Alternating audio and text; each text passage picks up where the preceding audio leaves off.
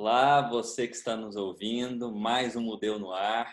Aqui é Alexandre e hoje nós temos uma convidada mais que especial, uma pessoa muito querida. Ela que é médica veterinária de formação, foi professora titular na USP, trabalhou com neuroanatomia, bioética bem-estar animal, é escritora também, trabalha com espiritualidade dos animais, sendo uma das maiores referências que nós temos hoje no Brasil e também no mundo, né? E ela é autora dos livros A Alma dos Animais, A Questão Espiritual dos Animais, O Cérebro Triuno. Ela é ativista do movimento espírita, tem dado palestras aí em vários locais, está nas redes sociais, nós vamos deixar aqui os links para que vocês possam achar, aproveitar as palestras dela. É Ivênia Prada, muito, muito obrigado. É um prazer enorme estar com a senhora aqui hoje. Eu é que agradeço, Alexandre, a oportunidade, viu, de conversar aí com os seus seguidores, né? E passar alguma mensagem a respeito dessa é, necessidade mesmo de harmonia do relacionamento humano com dos outros seres da criação, né? Porque eu acho que faz parte da nossa própria transcendência, da busca da nossa chamada espiritualidade, da busca da nossa evolução enquanto ser, a maneira como nós nos relacionamos com os outros seres, né? Os outros seres da natureza. E eu trabalho particularmente com esse relacionamento do ser humano para com os animais, né? Uma vez que eu sou médica veterinária, sou espírita, então eu estou inserida nesse movimento com essas duas abordagens enquanto espírita e enquanto médica veterinária. E começa contando para a gente como é que surgiu o interesse por estudar espiritualidade dos animais. Como é que foi isso? Porque tá, a senhora também é, olha, o, núcleo de é. veterinária, né? E é, no VET. É. O Alexandre, é, eu gosto mais de falar animais e espiritualidade do que espiritualidade dos animais. Por quê? É, o termo espiritualidade, na, no contexto de que eu participo junto à Associação Médico Espírita de São Paulo, do Brasil Internacional, o termo espiritualidade é visto como busca de transcendência do ser humano, né? Nós é que estamos buscando a nossa transcendência, ou seja, a nossa evolução espiritual, a nossa evolução cultural, e nessa busca está inserida como nós nos relacionamos com os animais. Então, os animais estão inseridos nesse contexto. Então, quando eu abordo esse assunto em relação aos animais, eu prefiro a expressão animais e espiritualidade. Então, foi assim. É, há muitos anos, eu criei na faculdade de veterinária um movimento que eu chamei de MEDVESP, Movimento Cultural de Medicina Veterinária e Espiritualidade. Então, esse termo espiritualidade, nesse movimento, não tinha nenhuma conotação religiosa, porque eu já é, é essa busca da, da transcendência, né? que não necessariamente se faz através da religião. Pode se fazer, mas você pode é, fazer essa transcendência a partir da ética, de um comportamento ético, né? Então é por aí. Bem, então a finalidade disso era tratar dentro do contexto da medicina veterinária essa proposta de, de harmonia do relacionamento entre seres humanos e os outros animais. Bom, eu também faço parte da Associação Médico Espírita de São Paulo e, certa feita, eu convidei dois pesquisadores da AME São Paulo para fazer palestra no Medivesp, para eles falarem como se faz pesquisa em espiritualidade. Quando eles viram o movimento que eu criei lá na veterinária, eles chegaram lá na São Paulo e contaram, falaram, poxa, a Evira está fazendo um trabalho bonito lá na USP e tal, né? Aí o, o então presidente da AMI São Paulo, doutor Mário Pérez, numa reunião falou, Ervênia, vem fazer isso aqui dentro da, da AMI. Eu falei, tá bom. Uh, falei, só que aqui eu tenho que acoplar a visão espírita, né? Então, o que eu fazia na USP, eu levei para dentro da AMI São Paulo, acoplando nessa, nesse contexto a visão espírita. E esse movimento dentro da, da, do meio espírita eu chamei de NUVET, Núcleo de Medicina Veterinária e Espiritualidade.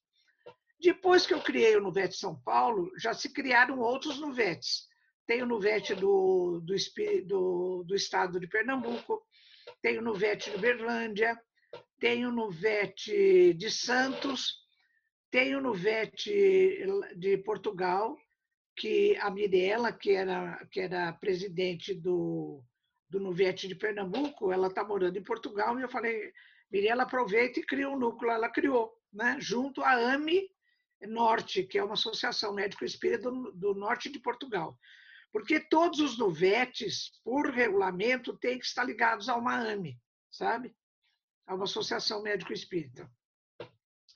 Então, com isso, depois, já faz dois anos, a gente criou, está ah, fazendo três anos, ah, eu criei junto à, à AME Brasil o Nuvete Brasil. E eu já fiz dois eventos aí em Brasília, né? que foi em 2018 e 2019 e já estava programado esse ano, mas com certeza, por causa da, da crise, ele vai, vai ser adiado. Né? Então, são esses dois movimentos que, assim, é, tratando de espiritualidade, eu trabalho no contexto também da como ativista em defesa dos animais. Ótimo. E aí, então, já que a gente começou a falar essa parte, você trabalha muito com a humanização dos animais de companhia. Ah, com né? tudo, é. Uma porção de coisas. Estava até conversando com a Jussara, para quem não viu, gente, a Jussara falou sobre o corpo humano, depois você clica lá e tem dois videozinhos falando das histórias do corpo humano. E a doutora Evênia foi orientada, orientadora dela do doutorado. E eu estava conversando com ela, ela até falou uma das primeiras perguntas que era legal de se fazer é por que, que nós, às vezes, compramos um animal de estimação. Por exemplo, um cachorro, um gato um pássaro, tem gente que gosta dos pássaros também. Por que, que nós compramos? Né? Nos, ao longo de todos os seus estudos aí, o que, que você vem identificando nesse nosso comportamento? Olha, é, tem um professor da Unicamp, o professor Romano, ele fala que o ser humano tem uma facilidade muito grande em entrar em vácuos éticos. Porque se a pessoa parar e pensar, ela não vai comprar um animal de estimação muito menos um pássaro que foi feito com asas para voar e não para ficar preso numa gaiola, não é? Mas a pessoa ela entra naquela coisa cultural. Ah, todo mundo compra, é assim que faz. Você lá você escolhe o seu bichinho lá no shopping, na loja do shopping, paga um dinheirão, pega o pedigree e leva para casa, né? Porque tá cheio de feiras de adoção por todo lugar. Tá cheio de animal aí precisando, tem de todas as raças, tem SRD sem raça definida, tem, jo tem jovenzinho, tem adulto, tem de todo jeito, né? Então, eu acho que é um pouco de alienação o fato da pessoa comprar um animal de estimação. É, por, ou talvez seja falta de informação, né? A pessoa não tem informação de que existem feiras que têm disponíveis animais para adoção. Quando eu compro ou quando eu adoto, esse animal a gente às vezes começa a ter algumas dúvidas sobre ele é uma propriedade minha? O que, que eu posso fazer e o que, que eu não posso fazer com ele? Né? Como é que a visão da senhora a respeito disso? Olha, por lei, até, até agora há pouco, os animais são considerados, dentro da legislação brasileira, como bens semoventes. Né? Ou seja, é uma propriedade, você é dono é, legalmente você é dono de um animal, né? Além de ser dono, você é responsável por ele. Então, se você soltar o seu animal na rua e ele agredir alguém ou morder alguém, você que é o responsável, né? Agora, faz pouco tempo, a, o Fórum Nacional de Proteção e Defesa Animal, do qual eu sou honrosamente assessora técnica como médica veterinária, é, tanto fez que conseguiu colocar dentro do Senado Federal um projeto de lei para que o Senado passe a considerar os animais como seres sencientes. Porque a ciência hoje considera, do ponto de vista uh, intelectivo, cognitivo, que os animais são seres sencientes. O que, que é isso? Os animais não são meras máquinas automatizadas, não são coisas, eles são seres vivos que têm inteligência, têm memória, têm sensibilidade, não é? Então, o Senado discutiu, discutiu, discutiu em plenário e acabou admitindo que os animais são seres sencientes. Isso modifica o, um artigo da Lei de Crimes Ambientais, é, que, que diz num dos seus artigos, o artigo 32, que é crime é, o, a, usar de violência e crueldade para com os animais, maus tratos e crueldade para com os animais. Então, esse, essa resolução do Senado Federal, ela traz um aditivo à lei de crimes ambientais, falando, olha, já que os animais são reconhecidos como seres sencientes, qualquer ato de violência, de maus tratos, de crueldade é um crime passível de condenação, né? Bom, então até aí a gente ficou muito feliz.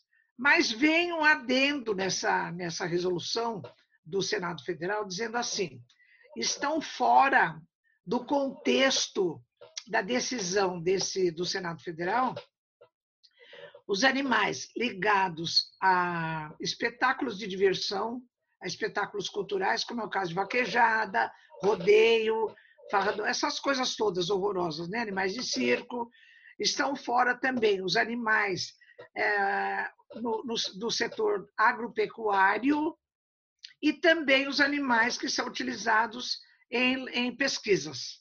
Ou seja, olha, você veja a incongruência, porque assim, ah, nós estamos convencidos de que os animais são seres sencientes. Agora, espera aí. Esses aqui que me interessam, que interessa a nós continuar a dominar, explorar, subjugar, esses aqui não. Esses ficam fora do, do ficam fora do, do alcance do projeto, né? Você veja que, que absurdo, né? Então, a gente está dentro de uma. Assim, nós estamos com um pé do outro lado, já considerando que os animais são seres sencientes, e o próximo passo é considerá-los é, sujeitos de direito, mas por enquanto a gente ainda está com a outra perna para cá, porque isso ainda tem uns animais que estão para lá e outros animais que estão para cá entendeu? Então, o que seriam animais sujeitos de direito? Um dia, o meu grande amigo lá de São José dos Campos, é, doutor Laerte Levay, ele é autor de um livro que se chama O Direito dos Animais e o Nosso Direito sobre Eles. O Laerte é promotor de justiça, é defensor dos animais. E ele me explicou, ele falou assim, Irvênia, é o seguinte, se você está andando na rua e vê um animal ser açoitado, por exemplo, um cavalo, você fica chocado com aquilo, você vai numa delegacia e faz um BO, boletim de ocorrência. A, a justiça vai acolher a sua queixa, por quê? Não é porque o cavalo está sendo açoitado, é porque você, ser humano, está incomodado ao ver o cavalo ser açoitado. Entendeu? Porque a, o sujeito de ação da, da justiça brasileira e universal é o ser humano, é. não são os animais. Né? Então, é assim: é, a gente está animado com essa decisão do Senado, porque se eles estão considerando alguns animais, pelo menos, como sendo seres sencientes, já é um passo adiante para, numa outra etapa, depois de muita luta, se considerar os animais como sujeitos de direito, entendeu? É. Então, é por aí, né? Então, essa luta, ela, ela continua. É, a gente tem que fazer, né? Tem que trabalhar, tem que lutar bastante. Meu pai, ele é, ele foi talvez o a primeira pessoa que criou a delegacia estadual de meio ambiente, né? Não sei se foi no ah. primeiro no Brasil ou não, e ele está à frente da Delegacia Estadual do Meio Ambiente de Goiás até hoje. E Poxa, agora ele está muito interessado e engajado, principalmente na questão de animais que estão sendo atropelados. Né? Porque você tem parque ali, tá, vai colocando estrada e tudo quanto é lugar, é, limite de velocidade às vezes não tem, e não tem nada para esses animais passarem. E aí ele começou, me, me mandou um monte de foto, onça passando, cobra, tatu, tamanduá, um monte de animais. Tipo assim, a gente não tá nem aí, aquela coisa, vai, e acidente é pra gente, é para eles, é para todo mundo. Né? O Alexandre, sim. Desculpa te interromper, mas eu tô louca para te contar que uma das minhas filhas, a Cristiana, que é veterinária, ela fez o mestrado dela nisso. Ah. É, ela, eu acho que o trabalho dela, a tese dela não está publicada, mas ainda esses dias arrumando a minha biblioteca, eu, eu peguei nas mãos a, a, a, a tese dela. O que, que ela fez? Olha, isso já faz, deixa eu te falar, isso faz com certeza 16 anos, porque ela estava grávida do Teodoro, que completou agora 16 anos. Uhum. O que, que ela fez? Ela mora em Jabuticabal. Então, ela fez o mestrado dela em São Carlos lá na Federal de São Carlos. Então, ela, ela selecionou um trecho de uma estrada lá, não sei quantos quilômetros, toda, toda, acho que era segunda-feira.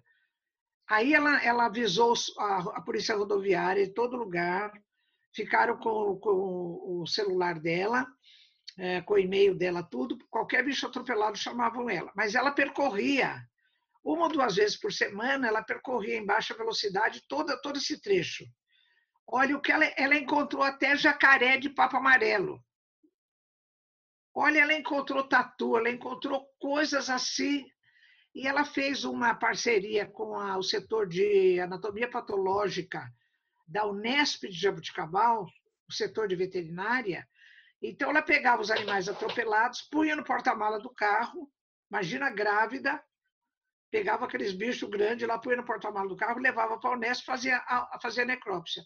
Então, ela tem dos animais, ela tem dessa tese, ela tem uma, ela tem uma, uma riqueza de dados. O seu pai vai gostar de saber, viu? Não, vou querer pegar depois, vou pegar essa referência com a senhora aí para a gente dar uma olhada, que ele está muito interessado nessa é. questão de viadutos ecológicos, né? Para começar a tentar construir algumas algumas alternativas com as ferramentas que a gente tem, né?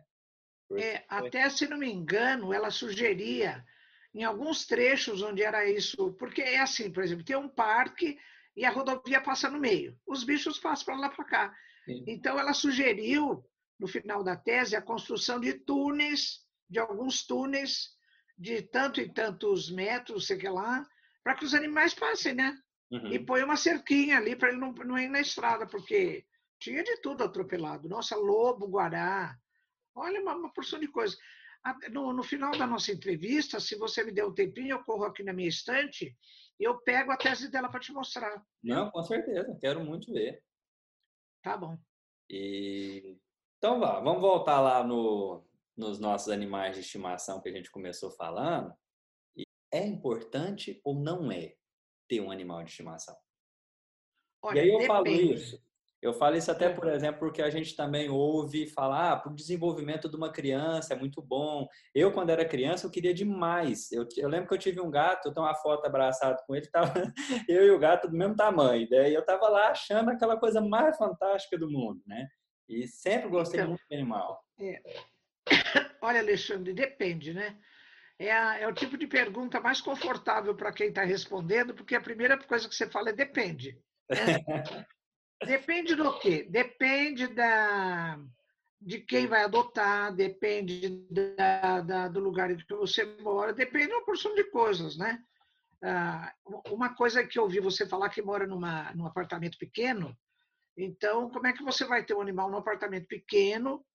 Ah, então a primeira coisa é você ver o ambiente onde esse animal vai ficar. Ele é adequado, por exemplo, se você mora num apartamento pequeno, jamais você vai poder é, ter um animal de grande porte, um cachorro de grande porte, né?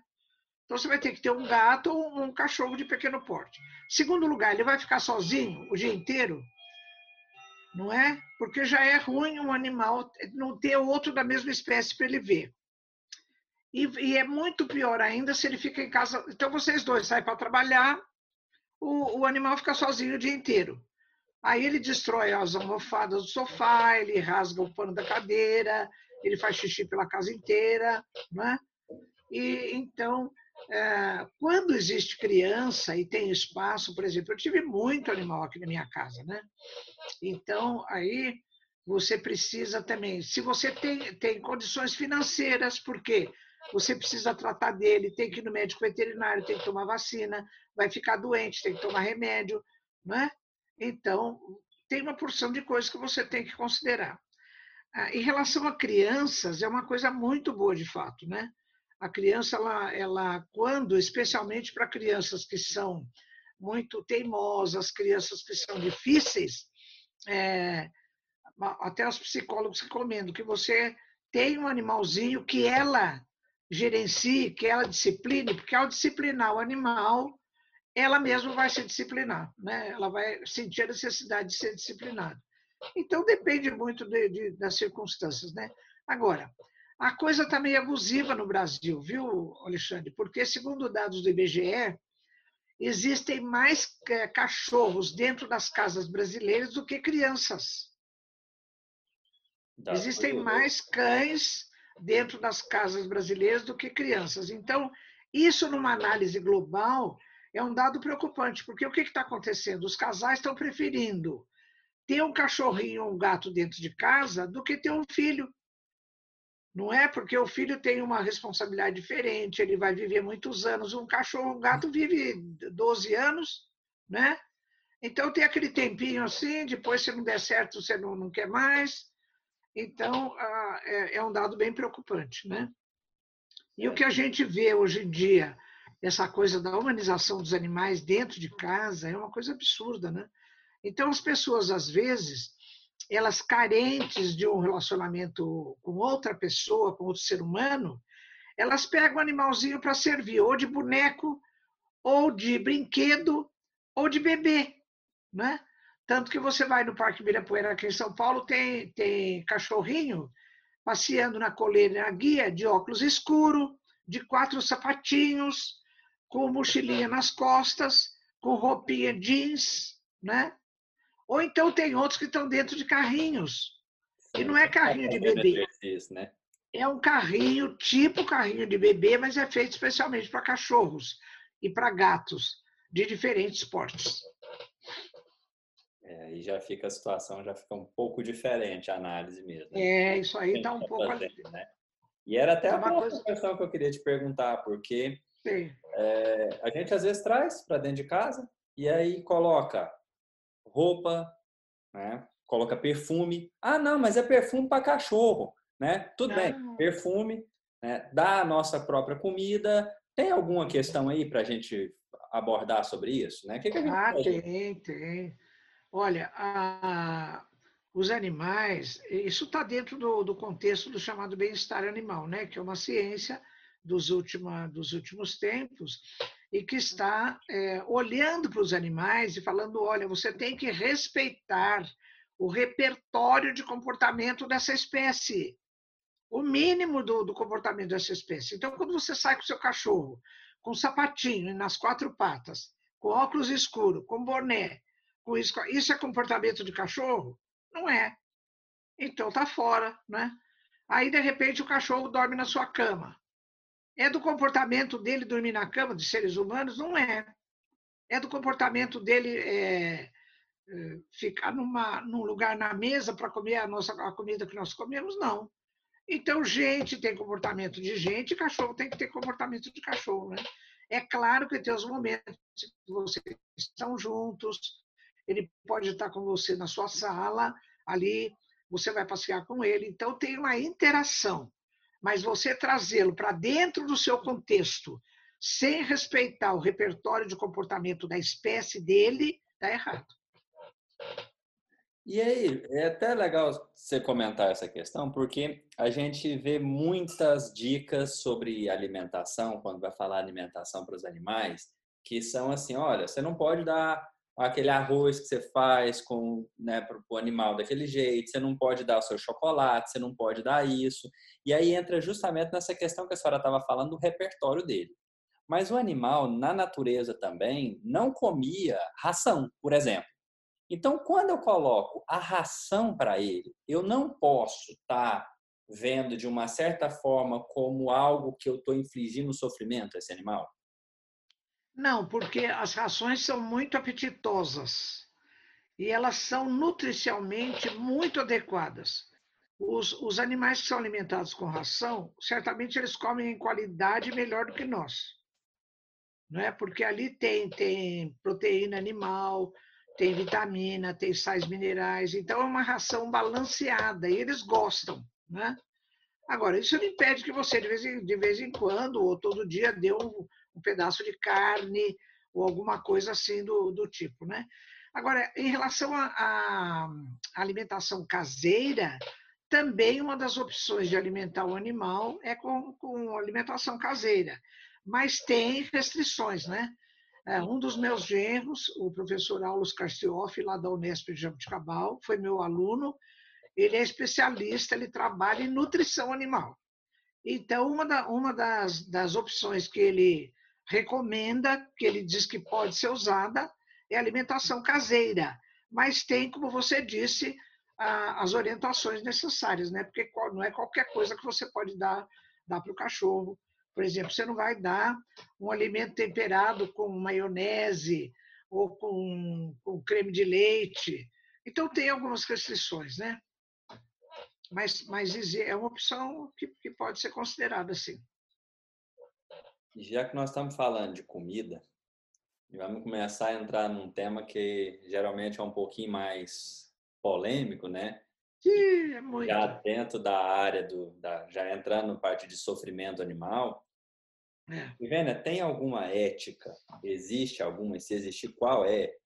Que está por trás da criação de animal para abate, para que a gente possa alimentar, por exemplo. Criei é... para matar, né? Estou pensando assim. A rigor, a rigor, no sentido mais puro da palavra ética, não tem nenhuma, né? Porque você vai criar um animal, vai tratar dele para matar ele na hora que você quiser, na hora que for adequado para você, né? Então, é uma coisa tanto que eu, eu, eu faço uma crítica a esse chamado abate humanitário, né? Porque hoje em dia o abate dos bovinos, o abate dos animais, ele é considerado abate humanitário. Por quê?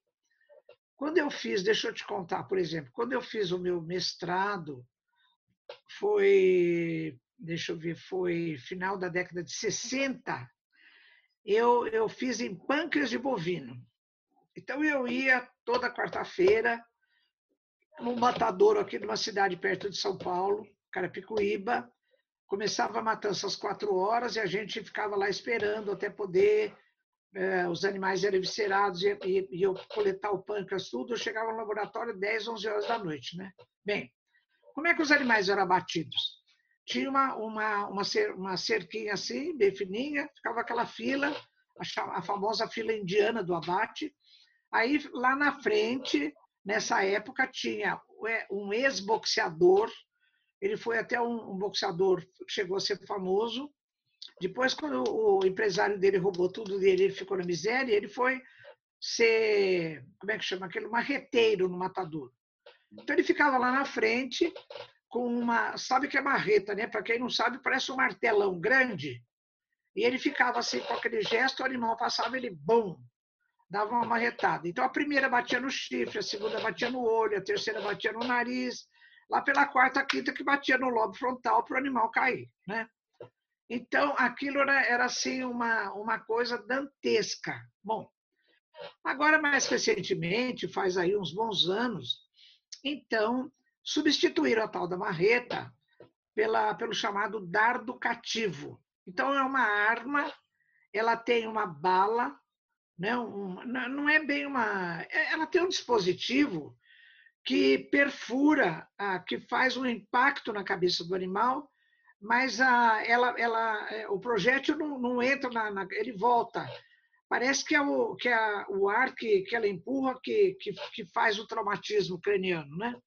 Então, é uma arma. E tem um anteparo assim, então o boi vem vindo, ele não vê o, o, o marreteiro fazer esse gesto, olha assim, né, de cima para baixo.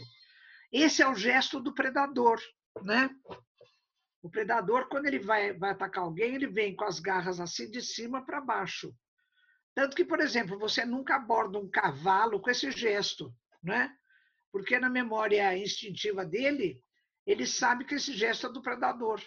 Você sempre vem com a mão por baixo, assim, né? Nunca com esse gesto de cima para baixo, que é o gesto do predador. Então, o abate humanitário, ele melhorou um pouco diminuiu um pouco o sofrimento dos animais, mas não terminou, né? Porque o próprio abate não pode ser chamado humanitário. E tem outra. Essa lei do abate humanitário permite o abate de fêmeas é, gestantes. E na lei, até eu consultei o Laerte Levi, ele falou para eu mandar para ele que ele vai tocar isso para frente.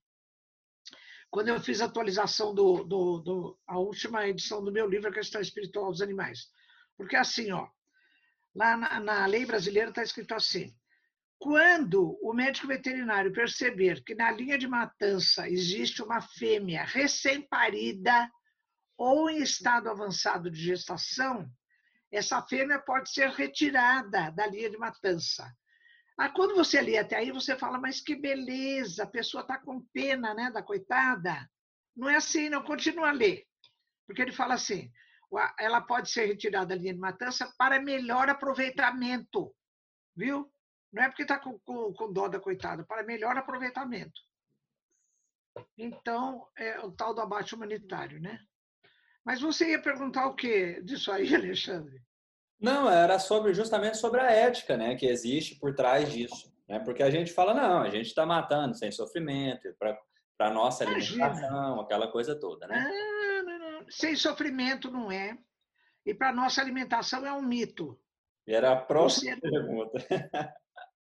O ser humano não precisa da proteína animal para se alimentar. Não, isso é um mito. A única razão para o ser humano comer carne dos animais, hoje, atualmente, é ele gostar de comer carne, ele gostar da picanha, do churrasco no fim de semana, é a única razão, não tem outra. Nem de ordem nutricional, nem de ordem ética, porque é que se perguntar, a gente sabendo que os animais são seres espirituais de evolução, eles são seres sencientes, é lícito, é ético a gente dispor deles como nós dispomos ainda, né? Então, do ponto de vista ecológico, então nem pensar, porque a criação de boi ela é abusiva na destruição do planeta, abusiva. Porque eu tenho dados aqui na numa palestra, até na outro dia numa entrevista eu citei isso aí. Segundo a segundo a WWF, que é uma das maiores instituições que lidam com preservação do planeta, ela diz assim que hoje em dia, levando em conta a chamada pegada ecológica, pegada ecológica é um índice de avaliação da, da, do, do que o ser humano, ao se aproveitar dos recursos naturais do planeta, que desgaste ele está determinando ao planeta. Então, isso é chamado pegada ecológica. Né? E também na pegada ecológica está contemplada a maneira como os recursos naturais podem se recompor dessa retirada e também lidar com os, os uh, dejetos da utilização dos seus recursos, né? Então é assim, por exemplo, você tem a sua alimentação, aí você tem o lixo da sua casa. O que, que o, o planeta vai fazer com esse lixo? Então é assim, o que o ser humano aproveita dos, do, dos recursos naturais e como os recursos naturais trabalham com o que você devolve em termos de, de dejetos de lixo, né? Então, a WWF fala assim, que hoje em dia o ser humano já, já está usando os recursos naturais do planeta como se ele vivesse num planeta e meio. Ou seja, nós já estamos, desde a década de 70, que a, essa, a pegada ecológica ela começou a entrar num estágio negativo.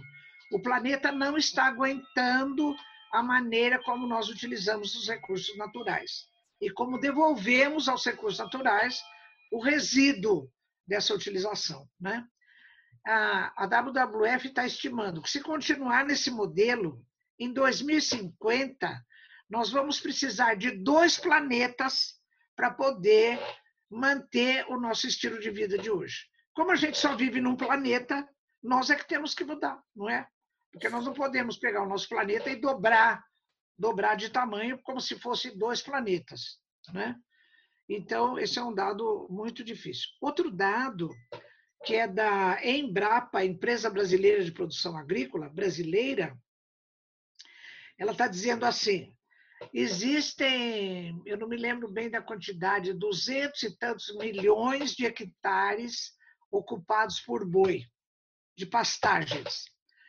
É, 180 milhões desses 200 e pouco, ou seja, 90%, são de pastagens plantadas.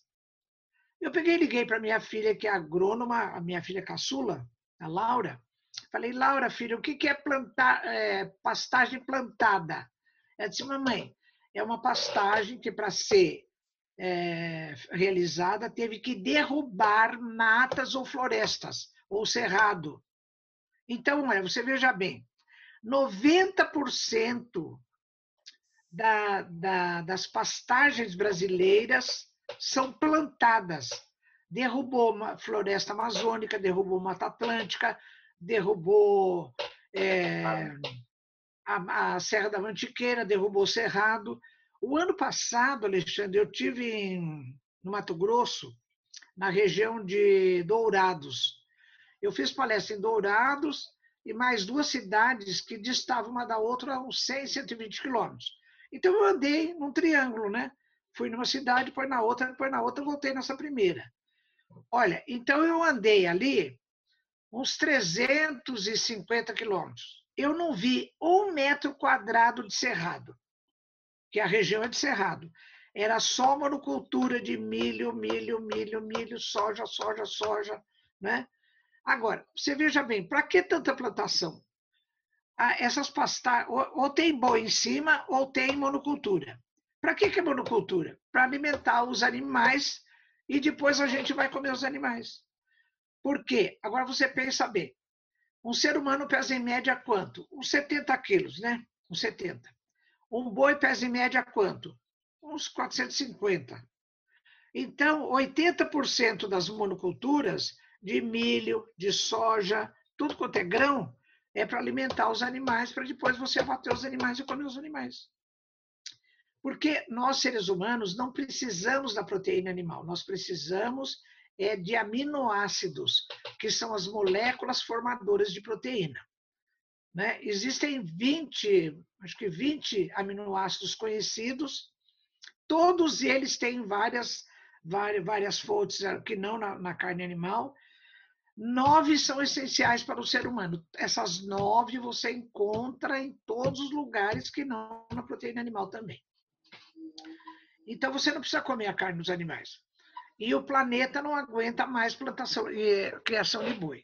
Quem quiser continuar a comer carne vai ter que comer bicho pequeno, criado eh, de preferência na vertical, porque uh, é muita é muito muita superfície de planeta para boi. A média brasileira de criação de boi no pasto é de um hectare e meio por boi. Então, a minha filha, que é agrônoma, ela disse: Mamãe, se você plantar qualquer coisa nesse um hectare e meio, ele vai te dar uma conversão alimentar de feijão, de soja, de milho, maior do que te dá um boi. Então, você comer boi no hectare e meio de solo é prejuízo para o planeta. Né? E uma outra abordagem, Alexandre, que eu faço na, na visão espírita é vibracional. Porque uhum. André Luiz, que é, que é um espírito que é autor de, de 16 livros pela psicografia de Chico Xavier, ele diz assim que nos matadouros amontou-se espíritos de baixa condição evolutiva para usufruírem o fluido vital que emana dos animais abatidos. Olha que situação, né? Então a gente que é carnívoro, a gente faz parte desse contexto, né? E... A decisão, só para terminar essa, esse bloco, a decisão de deixar de comer carne de uma dieta vegetariana, eu não estou fazendo proselitismo, não estou fazendo campanha de conversão aqui. Cada um é responsável por si, cada um sabe a hora que é adequada, né? Se quiser, porque o ser humano tem o livre-arbítrio, se quiser, porque tem amigo meu que fala assim, ah, velho, o que você me falou eu, eu aceito, mas ah, eu, eu, eu, eu não vivo sem carne. Falei, então vai comer carne. Né? O, o, a responsabilidade é sua. Até o momento que você achar que, que pode ajudar a mudar o planeta. Né? Mas então fica a critério de cada um, saber qual é o seu momento e se achar que vai deixar de comer carne, não é assim, ah, a segunda-feira eu vou parar de comer carne, não é assim. Tem que ser uma coisa lenta, progressiva e com orientação de nutricionista, porque você vai ter que repor ferro, você vai ter que repor B12, ômega 3, você tem que saber quais são as fontes na dieta vegetariana ou vegana que tem esses alimentos, né?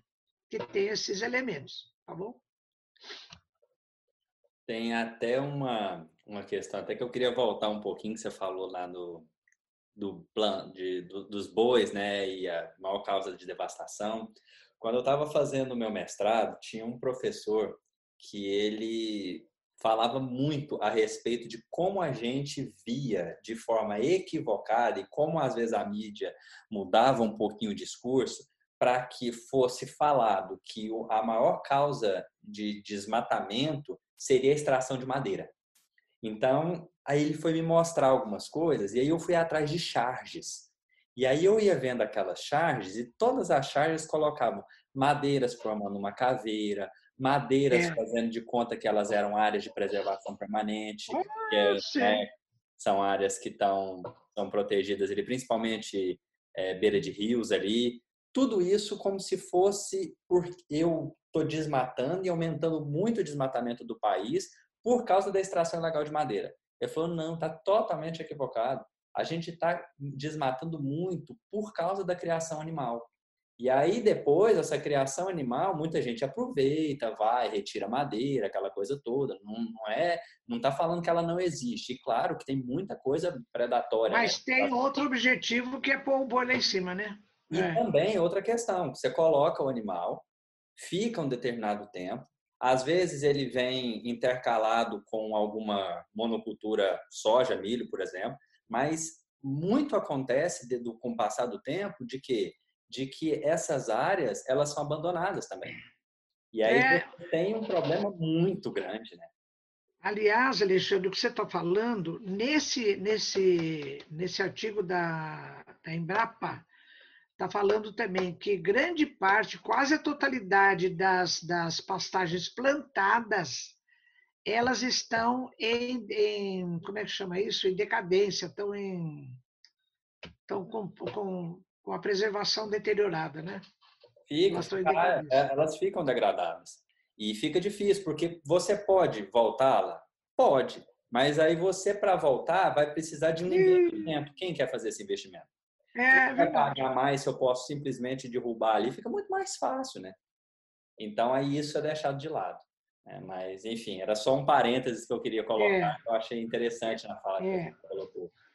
E é uma pena, porque eu gosto muito do Fritjof Capra, né, que é autor de vários livros, o Ponto de Mutação, o Tal da Física, e um livro dele chamado Pertencendo ao Universo, ele traz essa proposta de que a gente precisa se sentir não como dono do, do, do mundo, mas como apenas pertencendo a ele, né? Quer dizer, então, ele, ele fala para a gente sair daquela pirâmide aristotélica em que o ser humano está lá em cima, e, e a proposta do antropocentrismo é não só dominar a natureza, mas subjugá-la para extrair dela benefícios em seu favor, em favor do ser humano, né?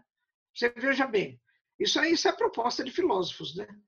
Então, ele fala para a gente parar dessa, do antropocentrismo e adotar um outro paradigma que é ecocêntrico. Então, seria uma rede multidirecional de, de, de, de, em que cada elemento da natureza ocupa um lugar. E o nosso lugar é um, não é lá em cima dominando tudo. E a nossa proposta é sair da competição para a cooperação, da subjugação para a harmonia. Então, é uma mudança, é uma nova visão, né? Então, a gente, ele termina dizendo assim: não somos donos do mundo, apenas pertencemos a ele. É, e, e, é legal a senhora trazer, esse, levantar esse assunto, porque a gente, para pensar, né, nós temos uma criatividade assim que é enorme. E a senhora trabalha muito com espiritualidade, lá no comecinho, na Gênesis, no, no livro de Gênesis da Bíblia, tem lá que o homem, né, o pessoal vai ler que o homem tem que governar todas as outras espécies e aí acaba utilizando esse argumento para tentar sobressair também, né? Tipo, porque nós é, temos. É, mas esse, É, mas esse governar, o ser humano está entendendo como subjugar e dominar, subjugar, né? E, e, governar é no sentido da liderança, de você promover, já que você é o ser mais inteligente do planeta, é você liderar para que as outras espécies vivam bem, como você quer viver bem, para que todo mundo também viva bem, né? Mas a, a humanidade ainda vive nesse paradigma da dominação e da subjugação. É, eu coloco essa, eu, eu, levantei essa questão bíblica até porque, tipo assim, até às vezes quando a gente quer trazer um conceito mais transcendental, a gente ainda dá um jeito de moldar para que a gente faça o que a gente quer fazer. Né? Ah, são, são as famosas interpretações, né? Cada um interpreta interpreta como, como a, a seu critério, né? Então, vamos voltando ali, a gente estava falando sobre essa questão da alimentação, você trouxe algumas questões que são tratadas como mito. Nós temos os animais também sendo utilizados, por exemplo, para teste de cosmético, tratamentos, alguma coisa, vacinas. O que, a senhora fala a respeito disso para nós? Olha, é, tem muita gente trabalhando na busca dos chamados métodos alternativos e substitutivos ao uso de animais de pesquisa. O que, que é isso? Os métodos alternativos, eles propõem você utilizar ainda ser vivo, mas que tenha um nível de consciência menor. Então, por exemplo, em vez de você usar primata, você usaria camundongo. Em vez de usar camundongo, você usa cultura de tecido. Em vez de você usar é, cachorro ou gato para você treinar, por exemplo, microcirurgia vascular, você usa placenta, sabe? Então é assim, você, você, essa coisa de utilizar cultura de tecido, ovos embrionados, utilizar placenta, por exemplo. Placenta é um, é um órgão riquíssimo em vasos, né? Então, se você, é, você instalar uma circulação, que é uma coisa fácil de fazer, você pode treinar é, abordagem de, de várias técnicas, inclusive de, de sutura microscópica, a nível microscópico, né? De, de enxerto. Então, tem uma coisa assim. Enquanto o método substitutivo, ele substituiria qualquer ser vivo por outra técnica. Por, por exemplo, modelos de computação, modelos matemáticos, maquetes, outras coisas. Né? Então, tem, tem revistas de pesquisa que já estão especializadas em publicar é, trabalhos realizados com métodos alternativos e, e ou substitutivos. Agora, é assim, olha, tem duas coisas que eu acho que na, lá no fórum a gente discute muito, que porque no chamado no chamado ambiente do bem-estar animal tem duas correntes, né? Que eu acho um absurdo, que nós somos poucos e ainda a gente se divide em dois grupos: os chamados bem-estaristas que aceitam a utilização dos animais, mas vão negociando para ficar cada vez melhor. E os abolicionistas, que querem parar tudo agora. Eu fiz uma palestra sobre os bem-estar dos animais. A primeira pergunta, a, minha, a, a me perguntou: a senhora é abolicionista ou bem-estarista? Eu falei: olha bem, eu não sou nenhuma coisa nem outra, eu sou as duas coisas. Aí eu falei isso, eu, falei, eu acho uma, uma inadequação isso, porque nós somos muito poucos. E a gente não divide em dois, quer dizer, é dividir para reinar, né? Já dizia Maquiavel. Você tem que reunir para ter força, não dividir. Então é assim. Você é abolicionista, por exemplo. Eu sou abolicionista no sentido de usar animais em espetáculos de diversão. Então eu acho que tem que acabar, tinha que acabar hoje mesmo, né? Ou então dar um prazo, falar hoje vai acabar com essa prova que é que é coisa, daqui a seis meses vai acabar com essa outra, então vamos instituir aí um prazo de seis meses, um ano, três anos para acabar com tudo. Porque não é necessário para o ser humano, não está fazendo falta para ele espetáculos de diversão com, com utilização de animais. Vai no cinema, vai no teatro, vai dançar, vai fazer outra coisa, né? Bom, então aí eu sou abolicionista. Agora, tem duas coisas em que a gente tem que ser bem estadista, porque, por exemplo, Adianta você ser abolicionista é, em relação a animais de pesquisa? Não vai acabar hoje. Porque, por exemplo, para cosméticos tem que acabar hoje.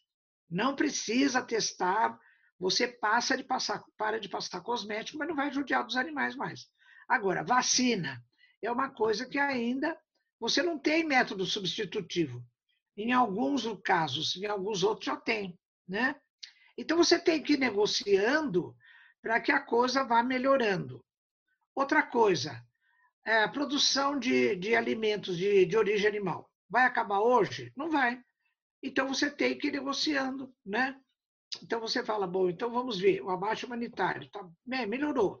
Dentro do abate humanitário, vamos fazer. Então, é como o Fórum fez, mandou para o plenário da, da, do Senado Federal esse projeto para considerar os animais como seres sencientes, quer dizer, você vai indo, como se diz vulgarmente, comendo mingau quente pelas bordas, né?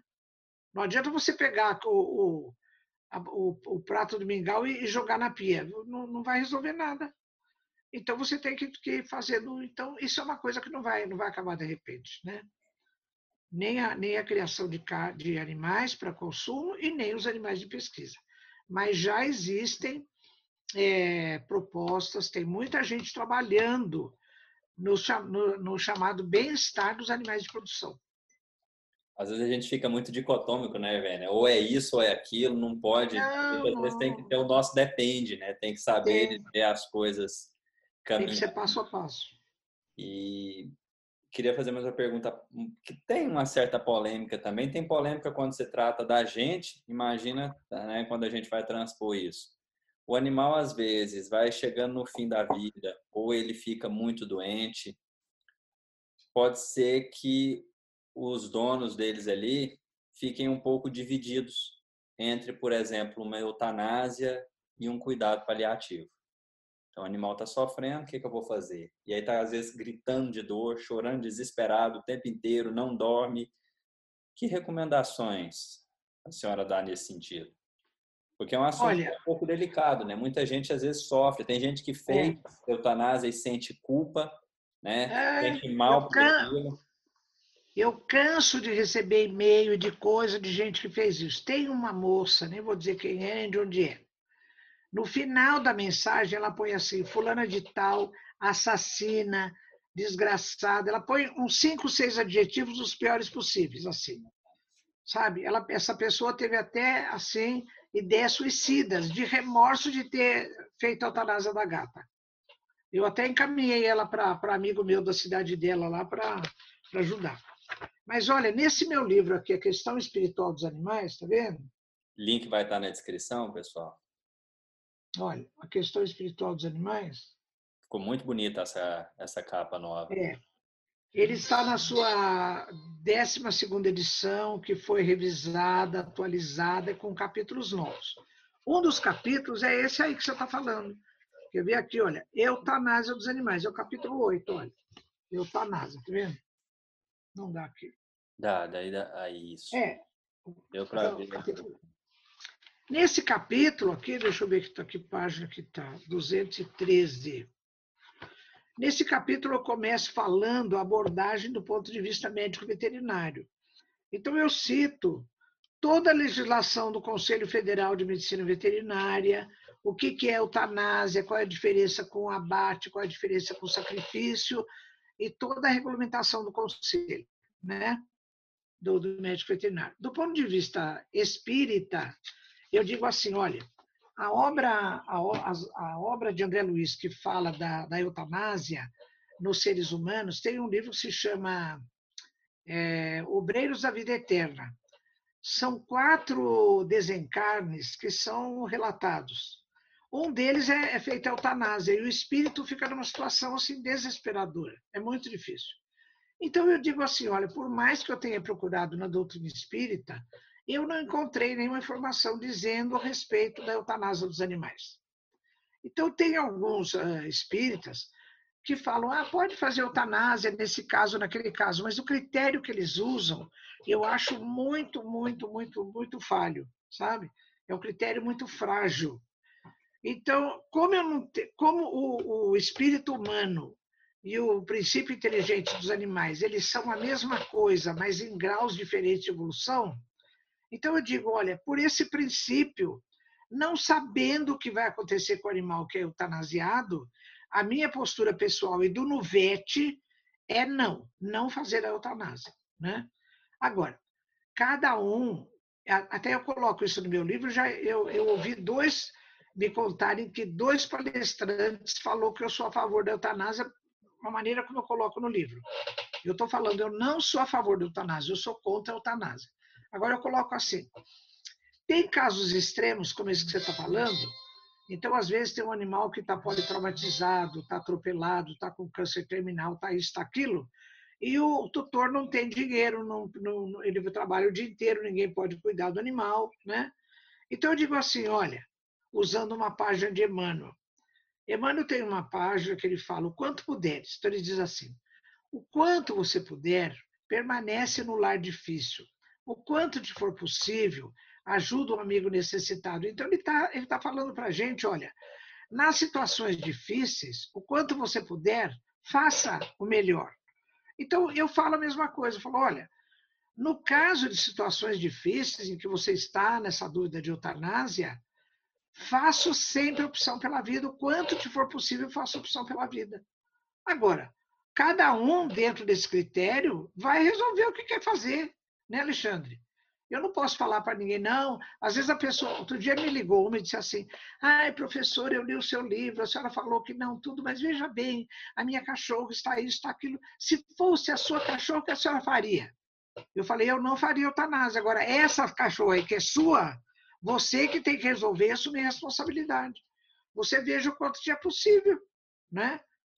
Então, ah, mas, ah, mas ah, ela quer transferir para mim a responsabilidade de então, cada pessoa precisa assumir a sua responsabilidade. Fala, não, eu, eu pessoalmente, Irvênia, eu assumi a responsabilidade de não fazer eutanásia. Eu tive casos muito difíceis aqui em casa com animais, né?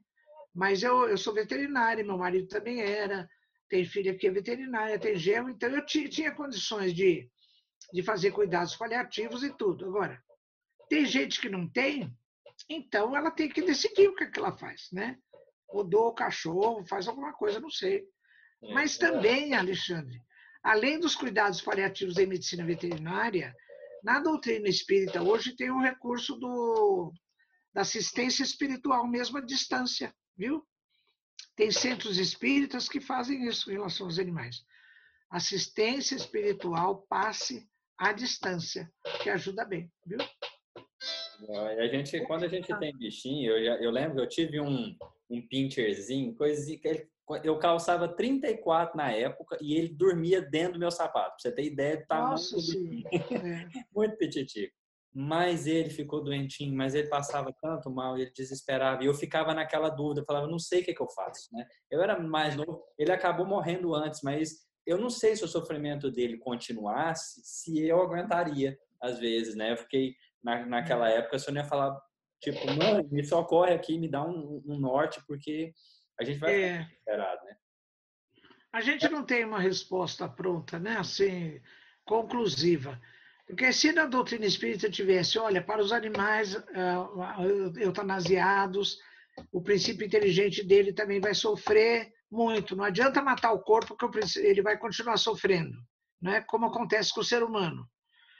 Ou então falasse, não, para os animais não há sofrimento, pois. Então, como eu não tenho essa resposta, eu, eu tenho que, que usar um critério que é, que é o meu bom senso e decidir por mim. Então, a minha postura é não. Agora, se cada um está tá nessa, nessa, nesse conflito, ele precisa decidir e ser responsável pela própria decisão, né? Pega os elementos e faz a decisão, né? A senhora estava claro. comentando, é, e assim, por toda a carreira que a senhora teve, tanto dentro do, do Espiritismo, falando sobre espiritualidade, como dentro da, da academia, né? Fazendo-se, tá, ajudando o progresso da ciência. A senhora pode dizer hoje que nós temos elementos suficientes para saber o que, que ocorre com o animal após a morte? Não. Não temos, não. É assim, olha, no, no livro dos Espíritos, na, nas obras básicas, está escrito que o princípio, o, o, princípio que anima aquele, aquele ser que deixou o corpo, ele imediatamente é, é utilizado para animar outros seres.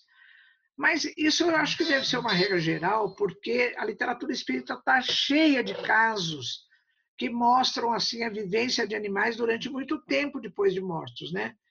Caso de, de cachorro do Chico Xavier, até está tá cheio de, de casos aí. Então eu não sei, ainda é uma é uma questão isso, a gente não tem exatamente essa.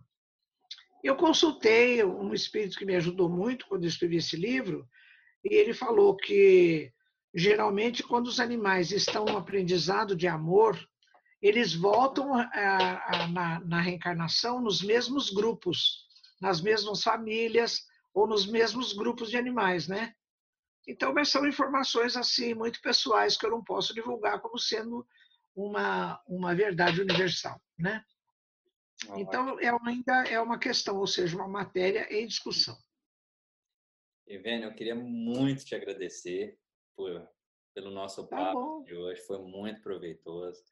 A Obrigada. foi incrível e a gente já tinha muita admiração e a senhora sabe que a senhora inspira muito, né, pelo trabalho que vem fazendo, totalmente desinteressada, mostrando amor pelos animais, tentando buscar um sentido maior para a vida, trazendo isso através dos seus trabalhos, através da sua palavra. Então a gente fica muito feliz de poder estar conversando aqui com a senhora hoje e nós vamos deixar todos os, os seus livros nas descrições de tudo que a gente estiver publicando é, no perfil da Ivênia, do Instagram, do YouTube, todos vão estar na descrição para quem quiser acompanhar. A gente segue lá, tá tem, bate o nome Ivênia Prada no YouTube, você vai achar a palestra em tudo quanto é lugar, vai falar sobre tá muitos cheio. assuntos, tá cheio de coisa, né? Tá. Palestras sobre cérebro também incríveis, muito legais. cérebro triuno.